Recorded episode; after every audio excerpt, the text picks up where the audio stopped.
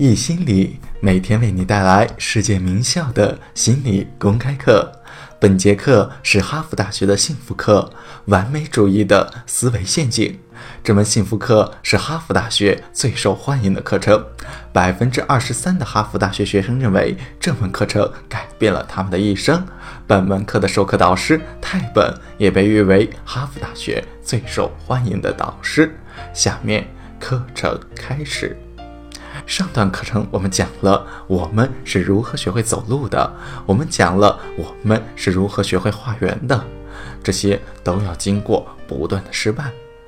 正如爱迪生所说的：“我通过不断失败走向成功。”我们从那些最顶尖的运动员、企业家、艺术家和科学家身上都能够看到，最成功的人往往也是那些失败次数最多的人。而他们就是那些深刻明白失败的价值和重要性的人。我向你们保证，他们没人喜欢失败。失败让人受伤，让人极度失望，让人沮丧，也使人经常感到尴尬。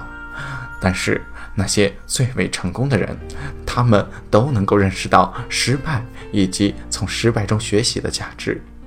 有一本非常好的书，是由我的一位导师最近完成的。他在商学院教了几年书，他的这本书叫做《极客和怪杰》。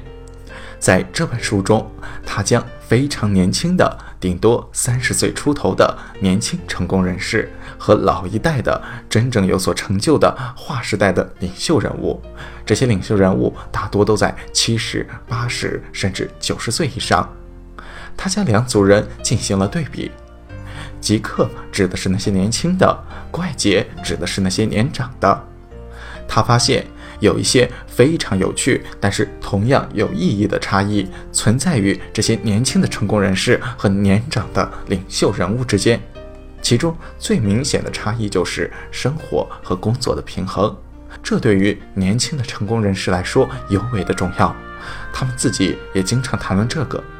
但是对于年老的一代成功人士，这完全是一个陌生的概念，因为他们总是处在工作之中。在老一代的成功人士样本中，他们所有人都是男性，而女性则是待在家里负责生活的部分，所以他们的工作和生活的平衡就是丈夫负责工作，妻子负责照顾生活。在年轻成功人士的样本中，男性和女性都有，他们自然会谈到工作和生活的平衡。两代人之间还有其他的不同，但是也有一个相同点，这一点对于两代人来说都是一样的，那就是有至少一次，一般来说多于一次的显著失败。b e n n e s 把这个称之为考验，一次灾难。无论是在竞争中的失败，或者是失去工作，又或者是受到了屈辱、失去了亲人，一些严重的考验，一次失败的经历，是这两代人共同拥有的。他们都将失败看作一个关键点，一次生活的转折点，一些帮助他们实现今天成就的因素。再说一遍，我并不是说这些失败是好事，而是他们能够好好利用这些已经发生的事情。每个人都要经历考验，都会面临着困难和阻碍。但是那些极度成功的人，比如说 b e n n e t 书中写到的这些人，他们和一般人的不同之处在于，他们能够好好的利用这些已经发生的事情。他们将这些事情看作是机遇，一种学习的经历，一块垫脚石。这就是失败对于适应力和完善人格的作用。我们来继续定义一下完美主义，因为现在有很多定义，我们经常提到这个词。但是我对于完美主义的定义是，一种充斥在我们生活中对于失败的无用恐惧，尤其是在我们在意的方面。注意“无用”这个词，不是对于失败的恐惧。我没有见过任何一个人不害怕失败。不管我们喜不喜欢，这就是自然，这就是天性。但是对于失败的无用恐惧，是一种让我们面对问题的时候裹足不前的畏惧。而我在这个定义里要强调的另外一点，就是在我们尤其在意的方面。我在玩游戏的时候确实不是完美主义者，这的确很有竞争性，但是对于我来说，胜败并不重要。但是完美主义又确实是我人生中的核心要素。比如说，就如同我提到过的，壁球对我而言非常的重要，学术对我而言非常的重要，和别人的关系对我而言也非常的重要。在这些方面，我能够体会到完美主义。也正是在这些方面，我一直非常的努力。让我来详细说明一下，这是我们在面对人生旅途时所采取的一种认知与情感的模式。重点在于旅途上面，一个追求卓越的人可能比完美主义者更有野心，两者之间是完全不同的，在于他们面对旅途时的方式。我来举个例子，首先是一个完美主义者。他正站在 A 点，他想到 B 点去，在这两点之间，什么是最完美、最有效率的方式呢？那就是直线。这就是完美主义者在面对旅途时所抱有的情感和认知模型。怎么从起点到终点？在他们心目中，起点到终点就是一条直线。而一个追求卓越的人，他们和完美主义者一样的雄心勃勃，也想从 A 点到 B 点去。没有什么不一样，但是不同之处在哪里？对于这段旅途的认知模式不同。追求卓越的人明白，当他们进步的时候，不可避免的会遭到失败。一个追求卓越的人明白，有的时候他们不一定能拿到他们想要的分数，但是他们会吸取教训。他们明白，在恋爱关系之中根本不存在完美的恋爱关系，所以他会犯错。但是他们都会不断的吸取教训，然后他们的感情会变得更加的坚固。那些追求卓越的人明白，他们需要不断的失败五次、十次，有的时候一万次，就如同我们了解爱迪生的故事那样，一样的野心勃勃，但是模式有所不同。现在的问题是，拥有哪一种思维是更加的现实的？我想这是很明显的。要想达到成功，没有直线的捷径；要想达到一段快乐的恋情，也没有捷径；要想发明电灯，也没有捷径；要想学好心理学，也没有；要想成为好的父母或者朋友，也没有。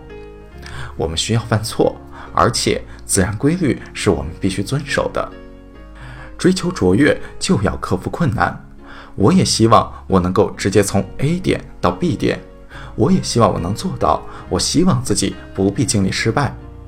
我当然不喜欢和我的妻子意见不合。我甚至宁愿没有万有引力定律，然后我可以到处飞，到处飘。而这些就是幻想。当我们心中存在直线思维的时候，我们就在让自己反抗自然规律。就好像是，如果我们不接受万有引力的话，我们的生活会充满不快和沮丧。不只是在哈佛，很多地方的人都充满着沮丧，因为在他们的心中一直使用着一条直线的思维模型。再说一次，这并不是说我们应该去享受失败，而是当我们有这样的思维模型时，我们就会因为难以接受的事实而感到沮丧。根本就没有完美的完美主义者。正如上节课说的。我们都存在于一个完美的曲线上，确实有一些人更接近于完美的那一端。下面我就给大家分享一些特征，我们或多或少的都具有这些特征。所有的这些特征都被心理学家研究过，而且我自己也都有所体会。第一个是自卫性，在争论和讨论的过程中，完美主义者都有自卫性。为什么？因为批评在定义上是一种对于完美的直线路径的偏离，这是不完美的，是一种挑刺。我们都不喜欢偏离我们思维模式的东西，我们的内心是不喜欢内在和外在脱节的。我们需要保持平衡，需要实现一致。我们不喜欢横生截枝。如果我们的思维是完美主义模式，而批评又是对它的干扰，我们就会变得很具自卫性。这是我多次有所感受的，并且也是我一直努力解决的。而与之相反，一个追求卓越的人是心胸开阔的，他会欢迎时不时的建议和批评。这不是说他喜欢这样，而是他明白这个是必要的，这是成长和发展中重要的部分。完美主义者会被失败所困扰，总是盯着那些我们未能达成的部分。追求卓越的人，他们既享受达成目标，又享受过程中的每一步。这就是旅途，即便是失败，也能有机遇。完美主义者会过度的一般化、夸大化问题，非黑即白。我要么是完美的，要么是一无是处的。我们要明白现实是怎样的，明白事物的过程是怎样的。对于完美主义者来说，是没有自我接受的；而对于追求卓越的人来说，能够接受现实中存在的各种弯路。他们明白没有一步登天的捷径。能够接受自己的个人失败，能够将自己视作一个整体，并且予以接受。对于完美主义者来说，只有一种方式是合适的，那就是固定不变，没有任何的提升空间，没有丝毫的偏离，更没有问题和错误。在他们的眼中，只有一种方式，而不是更有动态性、更具弹性、更加自发性的过程和旅途，在行为中。实现自我证实。完美主义者恐惧失败，这种恐惧来自于内心。他们将自己视为失败者，也恐惧别人将自己视为失败者。我们不是说要享受失败，我还没有遇到过享受失败的人。我们要将失败当做一种反馈和成长的机会。完美主义者只想着看到怎么到达这里。他们只关注目的，直来直去的，别的事情根本不重要。但对于追求卓越的人来说，旅途和终点都是成功的一部分，而正是这种模式上的差异，最终导致了天差地别。下节课我们会具体的谈一下这些差别，我们明天见。